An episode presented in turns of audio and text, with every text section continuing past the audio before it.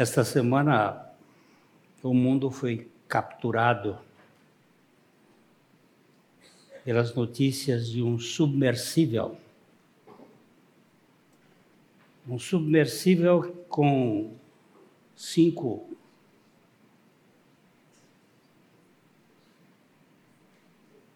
lunáticos. Dentro de um negócio de seis metros de comprimento por três de largura, chamado de Titã. Titã, ou os titãs, eram os filhos de Urano e Gaia, os seis filhos, e um deles era Oceano.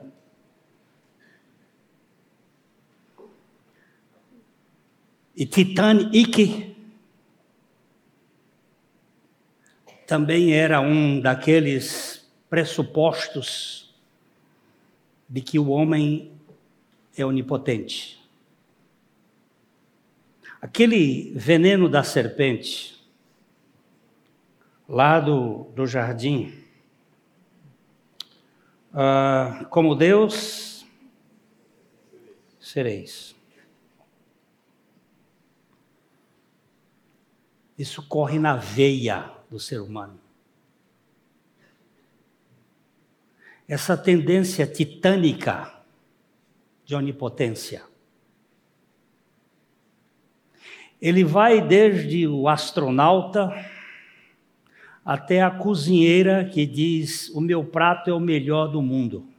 Às vezes ela não diz, ela diz assim: Não está boa a comida é para chamar atenção para você dizer é a melhor comida do mundo. Porque o orgulho humano, a natureza humana, é tão envenenada pela grandeza que até na humildade ela transpira.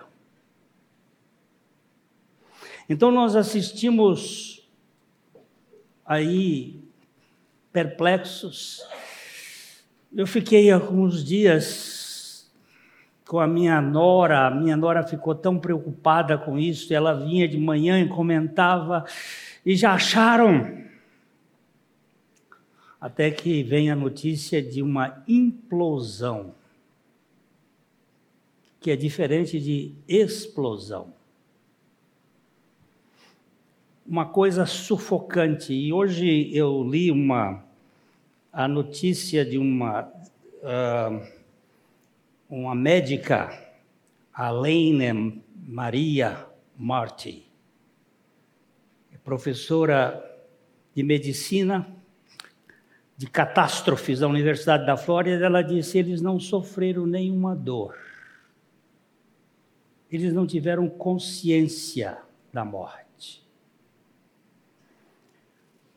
Porque a explosão ela acontece em milésimos de segundos. E o cérebro não tem tempo de refletir. E o pior é isto. Porque eu ainda tenho uma ideia de que no dia da angústia, alguém pode clamar a Deus. E ele diz que no dia da angústia, quando alguém clamar, ele ouvirá. Mas aí eu fiquei mais. Eles não sofreram dor, mas será que tiveram chance de clamar ao Senhor? E meus irmãos, é, a igreja dos Hebreus, esta igreja que nós estamos estudando, ela estava sofrendo de uma pressão externa e uma pressão interna muito forte.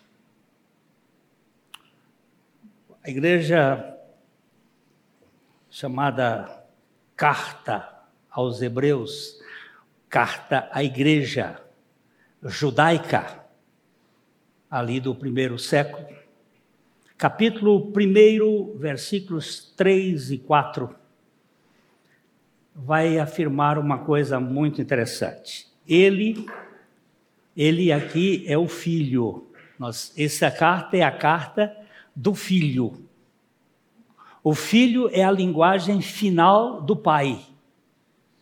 O pai falou muitas vezes, falou de muitas maneiras aos antepassados pelos profetas, mas ele diz: Mas nesses últimos dias, e que nós entendemos que os últimos dias, eles são inaugurados com o advento de Jesus Cristo, mais precisamente dentro da minha pequena visão da sua morte e ressurreição. Ali se instaura aquilo que nós chamaríamos ou chamaremos biblicamente de os últimos dias e ele está falando que ele, o, o Filho, é o resplendor da glória e a expressão exata do ser divino, do ser do Pai. Que ele, sustentando todas as coisas pela palavra do seu poder. E aí há, há essa afirmação que me empolga.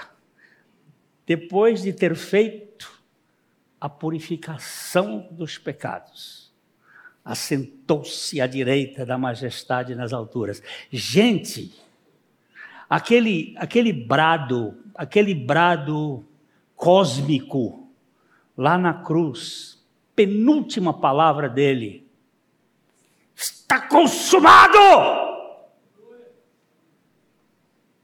Puxa vida. Ó, oh, até as crianças choram. O universo é mexido.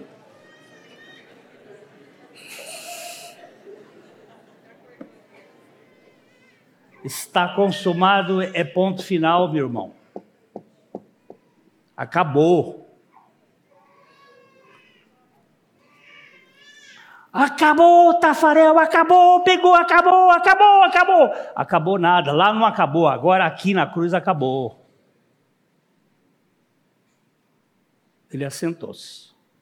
Isso é, é, isso é profundo. Lamentavelmente, nós não tomamos como sério esse assunto. Então, ele aqui diz que, tendo, tendo se tornado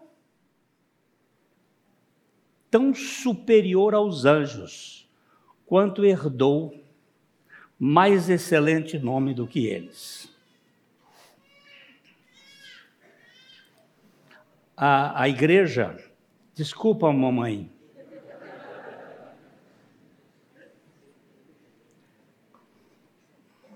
A, a igreja daquele tempo estava sofrendo então essa pressão.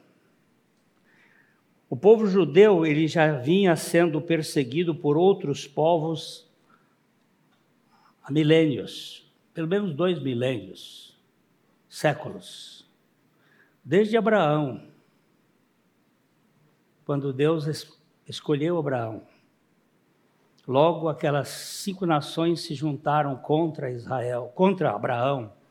E de lá para cá é perseguição dos hititas, dos assírios, dos babilônios, dos egípcios, dos medo-persas, dos gregos, estavam em plena vigência do, do Império Romano. A igreja, os, os judeus perseguidos, sempre perseguidos, porque existe no capítulo 2 do livro de Salmo, nos versículos de 1 a 3, existe aqui uma conspiração. O texto é muito claro de mostrar, Salmo 2, uh, por que se enfurecem os goins. Goins aqui é os, as gentes, os povos, os gentios. E os povos imaginam coisas vazias, coisas vãs.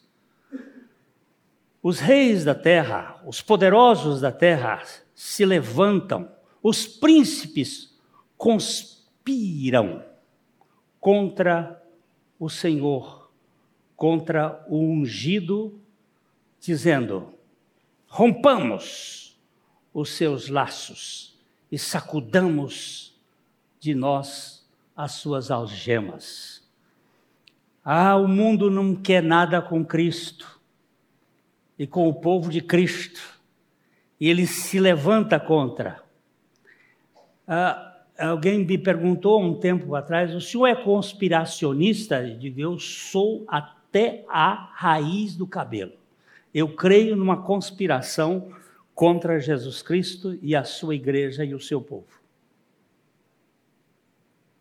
Não é, não é teoria da conspiração, não. É a conspiração sem teoria.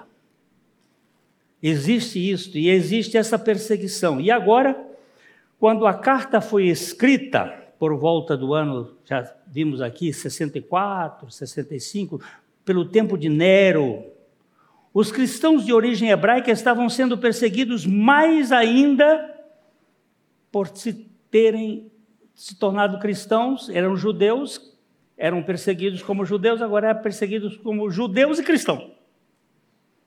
Era uma perseguição muito forte. Havia uma pressão externa e interna. A igreja estava sendo acossada pelo Império Romano, por Nero e sua tropa, e pelos judeus que não criam em Jesus, o seu próprio povo, a sua própria etnia. Era uma perseguição tanto dos gentios, seus inimigos figadais, bem como do seu povo, de sua própria gente, da sua própria etnia. E aqui estava se manifestando um, uma coisa que a gente chamaria de apostasia. Muitos estavam deixando a igreja com medo da perseguição, porque, vem aqui, nós não somos sádicos nem masoquistas. E ninguém gosta de sofrer. Sofrimento não é coisa para a gente querer almejar. Só masoquista que gosta de sofrer. Mas a igreja estava assim, sofrendo aquela, pressão, e a carta é escrita nesse sentido no sentido de firmar os fiéis para perseverar e admoestar, admoestar os inconstantes e frágeis. Ei, levanta, rapaz. Levanta mais cedo para orar. Não fica aí rodando no, na cama para lá e para cá na madrugada, levanta ou vai, ou ora mesmo deitado, vai orar. O mundo não é um piquenique, um convescote. É uma guerra. Ei, cadê sua Bíblia? Onde é que está? Vamos fazer como aquela senhora que o chegou para o pastor, pastor, eu estou com um problema muito sério, minha, minha conta de luz não foi paga e cortaram a luz. O pastor disse: Ó, oh, vai ler Mateus capítulo 6. E você vai encontrar resposta lá, no final do capítulo 6 de Mateus.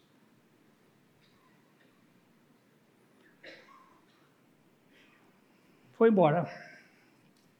Passado duas semanas, o pastor voltou lá e disse: Minha irmã, e aí? Achou a resposta? Em Mateus?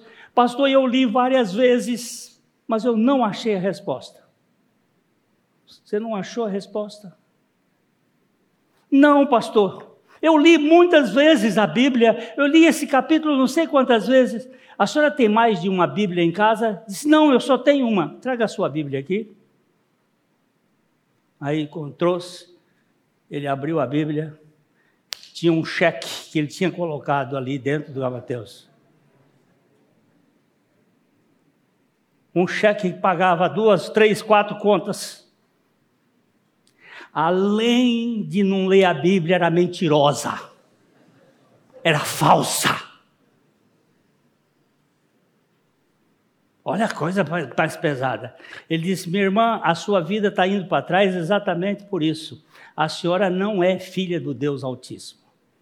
Porque quem mente é filho do diabo. Duro, mas verdadeiro.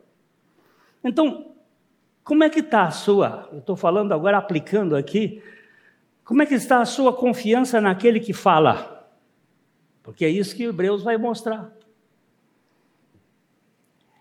É, estavam tendo aquele processo de apostasia, de voltar atrás. Por que, que volta para trás? Porque não se firma na palavra, não se atém ao que foi escrito. Ah, então a carta foi escrita para esse momento de fortalecimento. O escritor está indagando aqui uma coisa assim: como vocês podem retroceder do superior para o inferior? Toda a carta fala da superioridade. E aqui ele chama que ele é superior aos anjos. Vamos voltar aqui o texto do versículo 4, Hebreus 1, 4 tendo-se tornado superior aos anjos, quanto herdou mais excelente nome que eles. Toda carta é a exaltação do superior em razão do inferior. Ele vai mostrar que a cultura judaica, que foi boa, tinha sido ultrapassada. Ele vai tratar, inclusive, que a antiga aliança caducou, ficou velha, e tem uma nova aliança, e uma nova realidade. Mas aqui nós temos essa, essa questão. Eu, eu, eu tenho um grupo aí de, de amigos que a gente sempre conversa, e um, um deles mostrou uma uh, Lamborghini Urus, parada assim, ele mostrou. E disse, que coisa! Quem é que trocaria uma Lamborghini Urus por um Calhambeck Volkswagen 1300? Quem conhece carro de corrida, quem o carro bom, troca quem troca aqui? Parece que ninguém aqui ousa trocar. Era isso que estava acontecendo com esses cristãos. Estava trocando o filho pelos anjos. Os anjos são bons, mas os anjos não são a realidade. Os anjos são preciosos e eles têm um serviço muito bom. Porque eles são eles foram feitos para cuidar daqueles que hão de herdar a salvação. E ele está aqui mostrando o seguinte: a cultura dos anjos ela é muito forte. A cultura hebraica está muito ligada ao aparecimento e às ações dos anjos desde o Éden. Na hora que, que o homem saiu lá do, do jardim, Deus já botou uns querubins e eles aparecem ali. E na, em todos os livros da Bíblia tem sempre, acho que dois, três livros não tem anjo, mas ali os anjos estão, e o povo gosta tanto de anjo. Põe os teus anjos aqui, Senhor. Meu irmão, não peça isso, porque isso é ação de quem sabe dirigir, Deus vai colocar os anjos mesmo. Mas não fica atrás de anjo. Conheça o filho, porque no filho você tem tudo o que você precisa, inclusive os anjos para cuidar de você. Você vai ter. Agora, essa cultura de anjos, ela se impregnou no meio cristão, no catolicismo muito fortemente, no meio dos evangélicos também, e há hoje uma turma que anda com anjo para cima e para baixo, e para se quer anjo para cá e quer anjo para lá. Mas preste atenção que o texto diz: tendo se tornado superior aos anjos, quanto herdou mais excelente nome do que eles se eu posso falar, falar com o presidente da empresa e tomar café com ele, por que, que eu vou ficar conversando com a secretária? Se eu tenho acesso ao trono da graça de Deus por meio do Filho, por que essa, essa ideia menor toma conta da gente? É, no Antigo Testamento, como no Novo Testamento, os anjos são marcantes na sociedade hebraica e também na igreja. Nós temos é, na porta do, do céu, em cada, em cada porta do céu, tem um anjo. Apocalipse capítulo 21, verso 12. O que, que esses anjos estão fazendo ali? Eles são importantes, mas eu vou voltar aqui. Eu quero ter comunhão com aquele que foi feito maior do que os anjos. Apocalipse 21 diz assim: tinha grande a alta muralha, doze portas, e junto às portas doze anjos, e sobre elas nomes escritos que são os nomes das doze tribos dos filhos de Israel. Em cada porta tem um anjo. É, eles pisaram desde as planícies de Manré e cantaram nos campos de Belém, anunciando a chegada de Jesus. Nós temos anjos por todo canto. Uh, eu, eu penso sempre na, na comida na comida do anjo feita para Elias. Elias estava no deserto com fome. Aí o anjo fez. Que comida seria esse? 1 Reis, capítulo 19, versos 5 a 8. Que comida será essa que o anjo preparou para, para Elias? 1 Reis 5, 19. Deitou-se e dormiu debaixo do zimbro. E eis que um anjo tocou e lhe disse: Levanta-te e come. Olhou ele e viu, junto à cabeceira, um pão cozido sobre pedras em brasa e uma botija de água. Comeu, bebeu e tornou a dormir.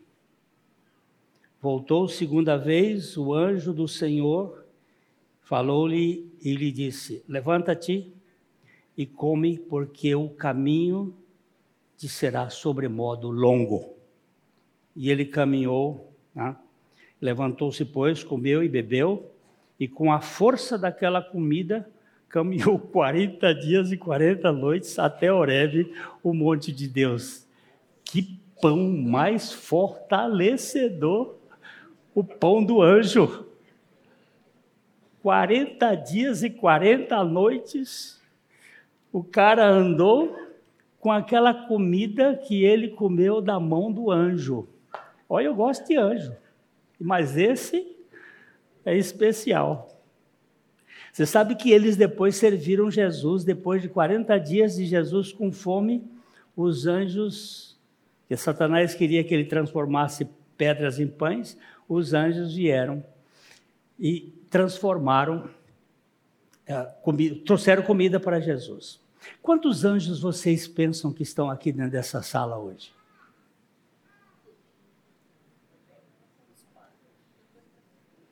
Eu sei que eu tenho um, pelo menos. Tem o meu anjo da guarda. Tem anjo aqui que não acaba mais. Não só os anjos do Senhor, mas também os anjos caídos. Eles estão aqui. O meu, isso aqui funciona com uma beleza, isso aqui capta coisas. Eu ainda estava falando ali com a pessoa e a, a Siri entrou. Aqui estava um irmão contando que domingo, no domingo eu estava pregando aqui, eu estava ligada e a Siri disse assim: Eu não concordo com o que ele está dizendo. Não concordo com a palavra, não é com ele, não. Não concordo com essa palavra. O meu pensamento é diferente, aqui ela contou qualquer coisa. Esse mundo, olha a, a inteligência artificial aí, esse GPT. Olha, pensa num cara que faz coisa. Ele prega direitinho, só que não tem vida. E os anjos, eles estão espalhados aqui por todo lugar, só que nós não vemos. E como nós temos aquela ideia, nada entra no nosso intelecto que não tenha passado primeiro pelos nossos sentidos, então nós, se não, se não vemos, não percamos, não cheiramos, então não existe.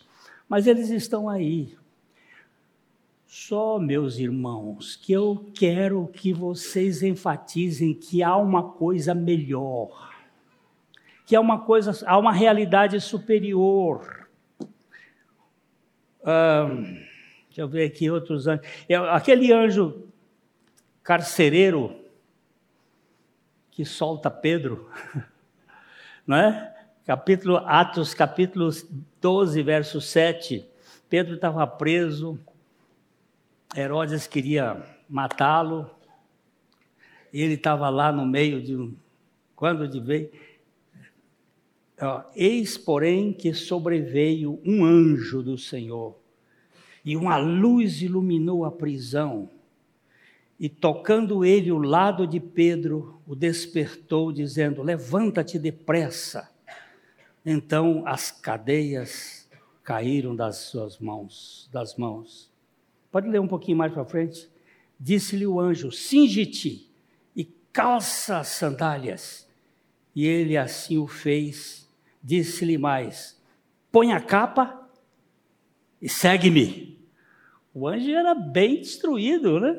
Então, saindo, o seguia, não sabendo que era real, que se havia, fazia por meio do anjo. Parecia-lhe antes uma visão.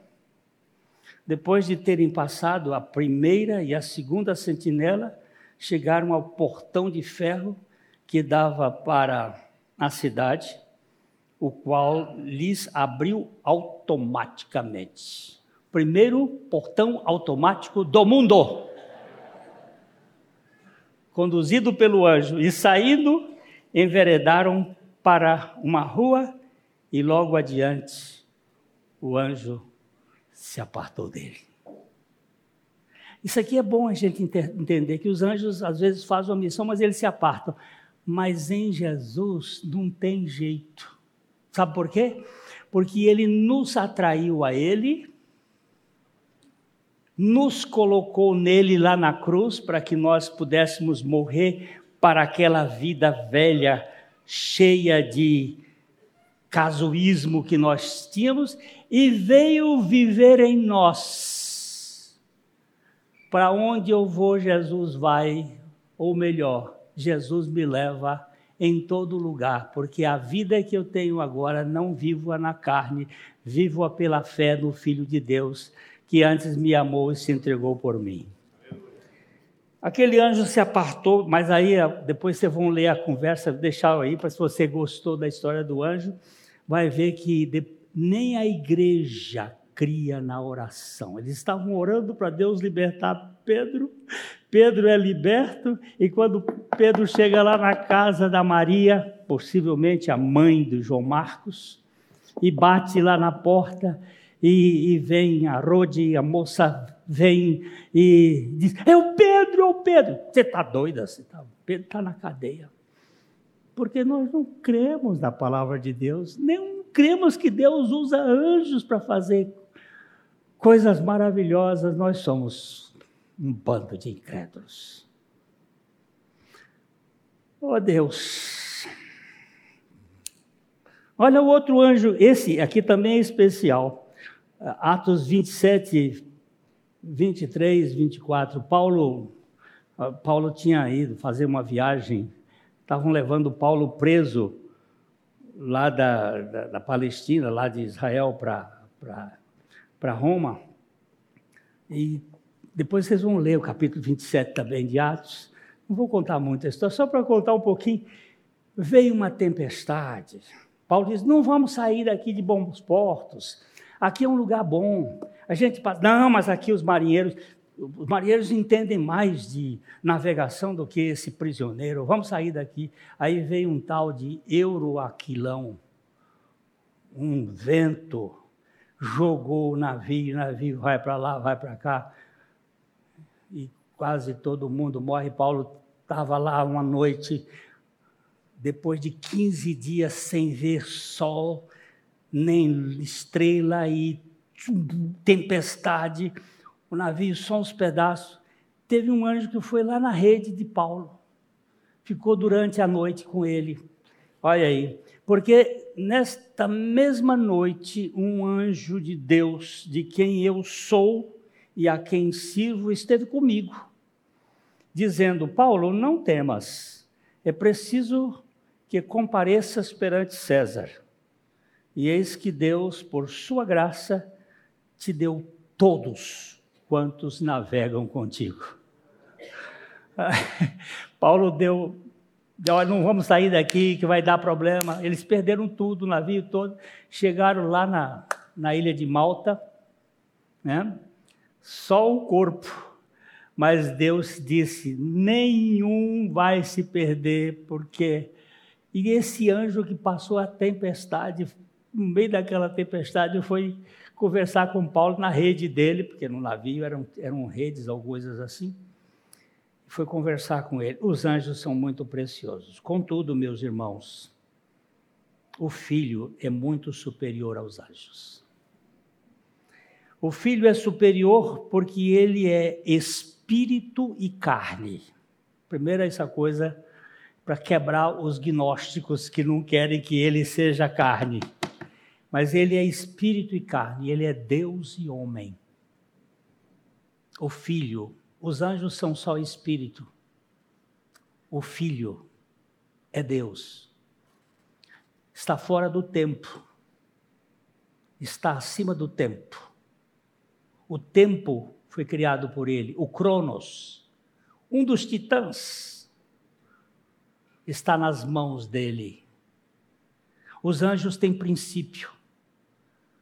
Os anjos são como uma fábrica de pet, feita em série.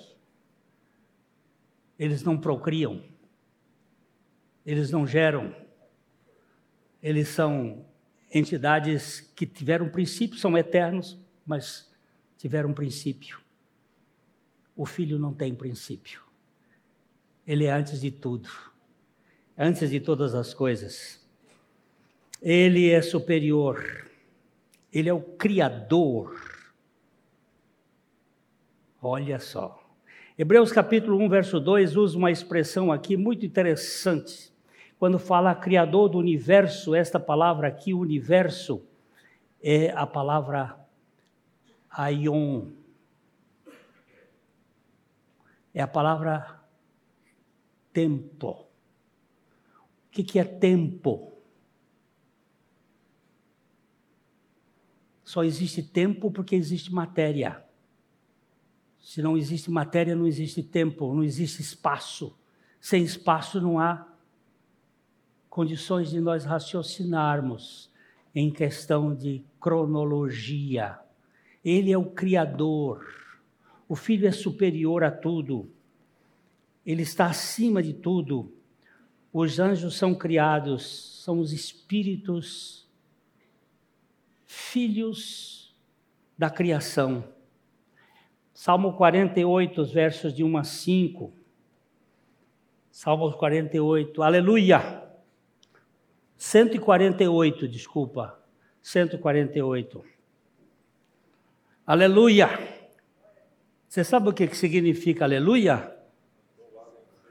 ele começa o salmo dizendo: Louvado seja, a louvado seja, aleluia. Aqui é uma espécie de, de pleonasmo. Aleluia, ale, louvai ao Senhor do alto dos céus, louvai-o nas alturas, louvai-o todos os seus anjos, louvai-o todas suas legiões celestiais.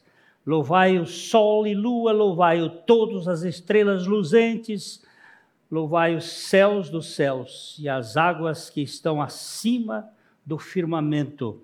Louvem o nome do Senhor, pois mandou ele e foram criados. Ele é o Criador, o Filho, o Senhor, o Criador. E você quer conversa com criatura? Ele quer ser o seu Senhor. Igreja. Igreja de. Será, será da, da Judéia? Ou estava em outro lugar? Mas a igreja que era hebreia, vocês, vocês sabem que os anjos foram importantes, mas agora nós temos o Filho. Nós não temos ninguém mais do que a expressão exata do ser divino. E vocês estão procurando o quê?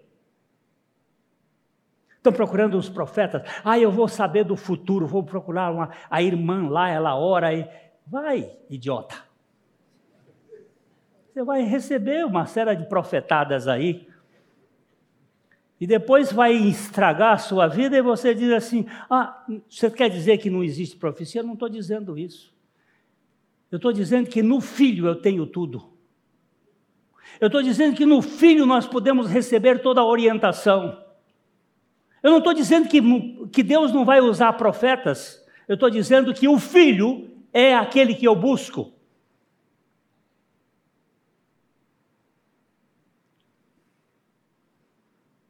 Eles, os anjos são adoradores do Filho. O Filho é superior. Ele é o Rei em majestade. Hebreus capítulo 1, verso 3. Vamos dar uma olhada aqui. Ele que é o resplendor da glória, a expressão exata do seu ser, sustentando todas as coisas pela palavra do seu poder. Depois de ter feito a purificação dos pecados, assentou-se à direita na majestade dos altos, das alturas. E o verso 8. Mas acerca do filho, o teu trono, ó Deus, é para todo sempre, e cetro de equidade. Cetro de equidade é o cetro do seu reino. Estava um grupo de, de, de turistas na Suécia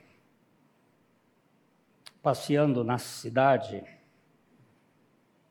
e é, eles olharam para o palácio do rei e era um dia de domingo, o palácio estava fechado e começaram a conversar. Ah, eu gostaria tanto de ter vindo aqui num dia em que o palácio estava aberto para a gente ver a beleza do palácio. E tinha um, um jardineiro cortando as plantas, podando. O jardineiro disse: Vocês gostariam de conhecer o palácio? E eles disseram: Sim, nós tínhamos tanta vontade. Ele disse: Eu vou dar um jeito. Foi lá, pegou uma chave, abriu o portão e levou. E eles começaram a ver o palácio e entraram na sala do, do trono e lá estava um belo retrato do rei. Eles ficaram olhando e, e vendo e comentando. De repente, uma mulher olhou e disse: Mas o senhor não é o jardineiro, o senhor é o rei. Ele disse: Não, eu sou o jardineiro. De vez em quando eu sou o rei.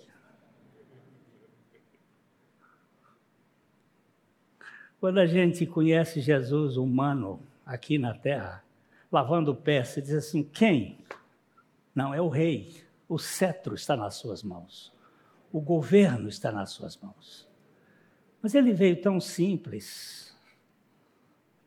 E você não está dando bola para aquele que fez de tudo para alcançar você e tirar você da depressão, porque a depressão é nossa nós nos deprimimos basicamente por nós mesmos.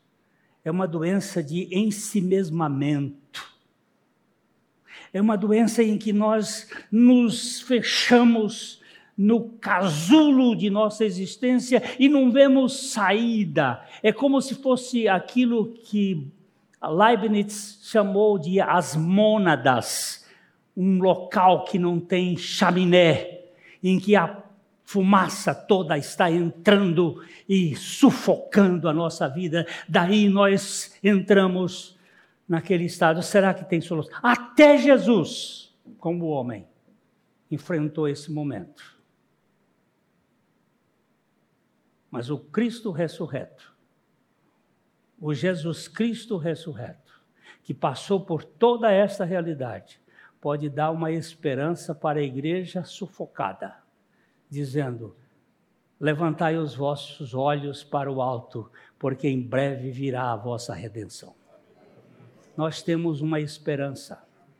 Nós não podemos ficar presos nesse casulo. O filho ele é coigual ao Pai. Ele é o autor da eterna salvação. É como eu gosto desse texto de João, de Hebreus capítulo 1, verso 5. Hebreus 1, 5. Ele diz: Pois qual dos anjos disse jamais: Tu és meu filho, eu hoje te gerei. E outra vez: Eu lhe serei pai, e ele me será filho. Eu quero voltar aqui no outro domingo para ir, para a gente ver o templo de Salomão à luz do filho. Não é a luz de Salomão. Não foi Salomão que construiu um templo para Deus. Foi o filho que construiu o templo para Deus. Tu és meu filho. Esse texto aqui, que é tirado de Samuel, não está se referindo propriamente a Salomão, ainda que fosse na primeira menção a realidade temporal, mas está se falando daquele que é a realidade, o primogênito da criação. Ele vai dizer aí no versículo 6, capítulo 1, verso 6, Hebreus e novamente, ao introduzir o primogênito do mundo, diz: Todos os anjos lhe adorem. Eu, eu, não tenho tempo mais, eu não quero puxar muito por hoje. A gente vai andar até Jesus voltar, eu creio. Eu fiz isso com João e ele não veio. Né? Agora vamos fazer com Hebreus, mas a esperança é que ele venha. Aqui que ele volte, né? Mas o, o, o ponto que nós precisamos verificar é ele diz assim, uh, o primogênito da criação. Como é assim? Os anjos o adorem. João estava lá na ilha de Patmos e de repente ele viu um anjo que trazia uma série de informações para ele. Quando ele viu o anjo, ele se prostrou para adorar e o anjo disse: Levante-se, rapaz. Eu sou um conservo teu. Adora a Deus. Adora a Deus. Somente. E Jesus como homem, foi o único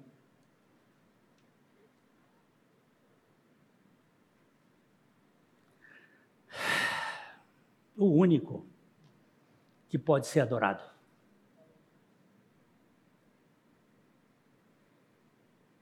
Os anjos têm o privilégio de adorar a Deus e você ficar em casa sentado. Agora eu vou falar para você da internet.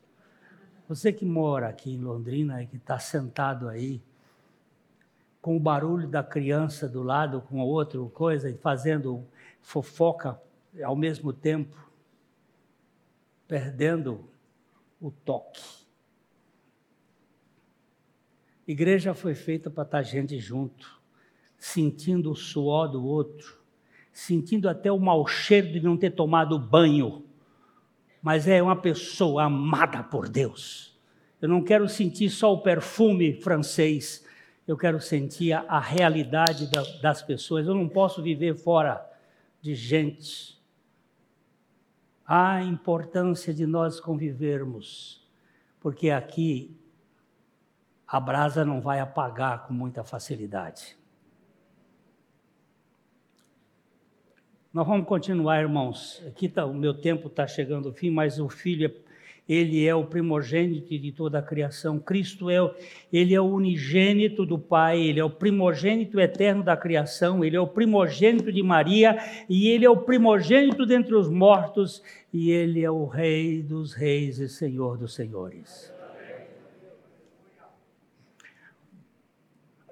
Como pode uma igreja que tem a realidade superior querer voltar para algo bom, porém inferior? Como é que o sujeito que ganhou a, a, a Lamborghini quer voltar a ter aquele primeiro Fusquinha 1500 que nós tivemos aqui, hein, Carmita? O nosso Fusquinha 1500. E era o Fuscão, era o Herbie mas eu não tenho uma Lamborghini. Mas se alguém quiser me dar, eu aceito. Agora, irmão, eu não aceitei uma Lamborghini, eu recebi uma salvação eterna. E vou agora querer pegar esses bagulhos que o mundo está oferecendo, essa religião de espetáculo, onde se apagam as luzes e põem fumaça e ficam dançando com uma coisa puramente para entreter a alma aflita Criatura, você vai ter muito isso no inferno, porque lá tem muito fogo e muita fumaça. Para de brincar de vida espiritual. Senhor, me perdoe por eu estar correndo atrás de tanta coisa que não me satisfaz. Captura o meu coração. Conquista o meu coração para ti. Eu não posso viver sem ti. Ainda que eu possa viver sem muito, sem ti eu não posso. Eu posso perder os filhos, os bens, a esposa, e embora a vida vá, por nós Jesus está e dar-nos-á seu reino. Meus irmãos, é sério, anjo é bom mas Jesus é muito superior. É infinitamente melhor. Olhe para Ele. Procure Ele. Ele nunca vai te abandonar. Ok? Pai, conquista o nosso coração para o teu filho.